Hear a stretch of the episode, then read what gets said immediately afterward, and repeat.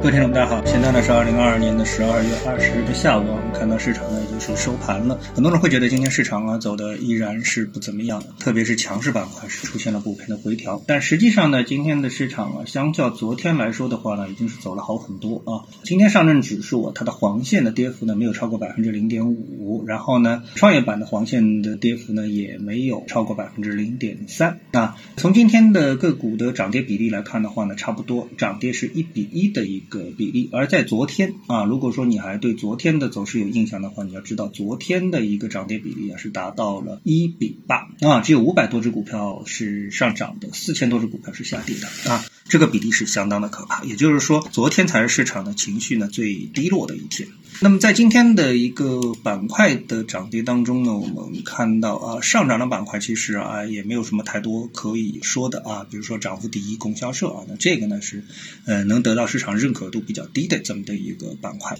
那么跌幅居前的板块呢，今天呢主要呢有几块，一个呢是教育啊，教育呢因为是昨天走强，然后今天回落，然后呢房地产板块呢是最近一段时间一。一直是走的比较强的一个板块，那么今天呢出现了大幅的回落啊，房地产开发板块呢跌幅呢达到了百分之三点七六，在同花顺软件里面的统计，还有一个呢是白酒概念啊，白酒呢今天跌了百分之二点五七。那，呃，景点跟旅游呢跌了百分之二点五七啊，也都是这样的一个大的一个跌幅。那么和新冠相关的板块、医药类的板块呢，今天呢也是继续跌幅靠前啊。那今天盘面的一个很大的一个特征呢，就是这些强势板块出现了回调。这个呢，我觉得啊，对于整个的市场而言的话呢，实际上应该说是意味着一种机会。啊，为什么是意味着呢？机会呢？我们把这个时间跨度拉长了来说，大家还记得我们在对整个大盘进行一个分析和描述的时候啊，我们曾经谈到过。那么在今年的一个行情当中，就是二零二二年的行情当中，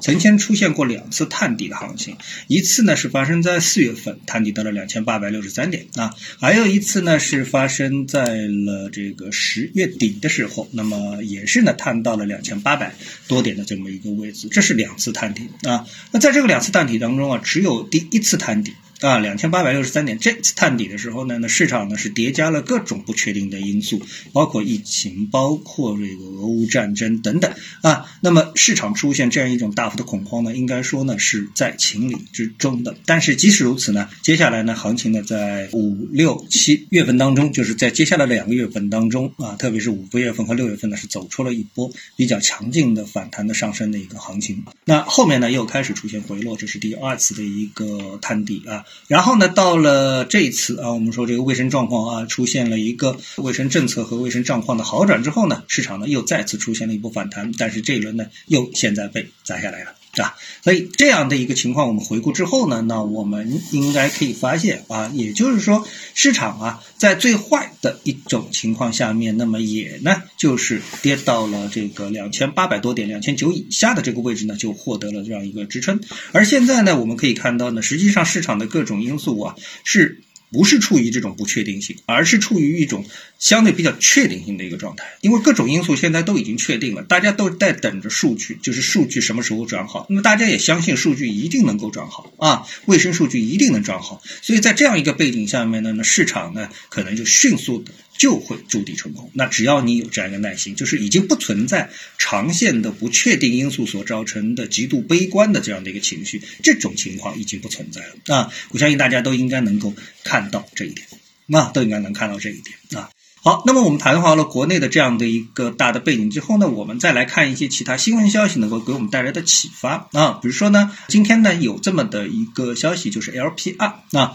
，LPR 这个数据呢是按兵不动啊，那么这个给我们带来了一个什么样的启发呢？哎，那我们最近一段时间谈过两个话题啊，一个就是美国的通胀数据，对吧？还有一个呢，就是我们在昨天的节目当中呢谈到过转债跌破发行价的这么一个数据。这么这两个数据当中都给我们的这么一个什么启发呢？就是不管这个票在当下它多么的不起眼啊，但是如果把时间跨度放到了几年，比如三年、五年的过程当中，那正常的这个票一定会波动一下。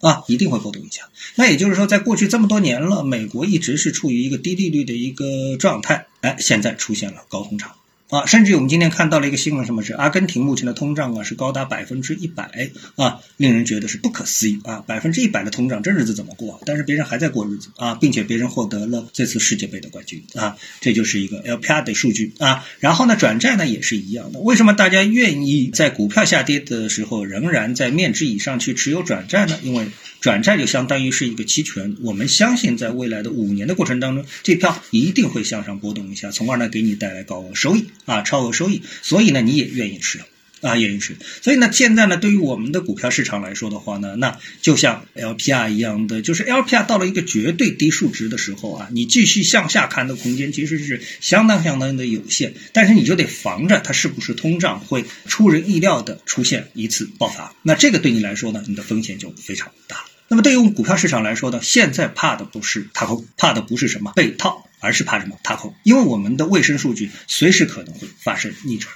啊，这个就是市场啊，不断在提醒我们的这么的一个情况。啊，那么对于我们来说呢，板块像白酒板块呀、旅游酒店板块，特别是这个白酒板块，像这个房地产板块，他们都是目前的这个利好非常确定的啊。一旦数据是出现稳定，那么他们的上涨的确定性是一定能够得到确认的啊。所以呢，这一次的回调是不是又给你带来了一次、二次入场的机会呢？啊，前期踏空的投资者是不是能够看好这些板块呢？那我觉得呢，这个是值得大家把握的机会啊。那在今天晚上的直播呢，我们也会再见。今天呢，跟大家聊到这里啊。那么各位呢，有什么想法或者是感受啊？欢迎在评论区呢一起交流。也希望各位啊多多点赞、转发、订阅我的频道专辑啊。我们下期的节目时间再见。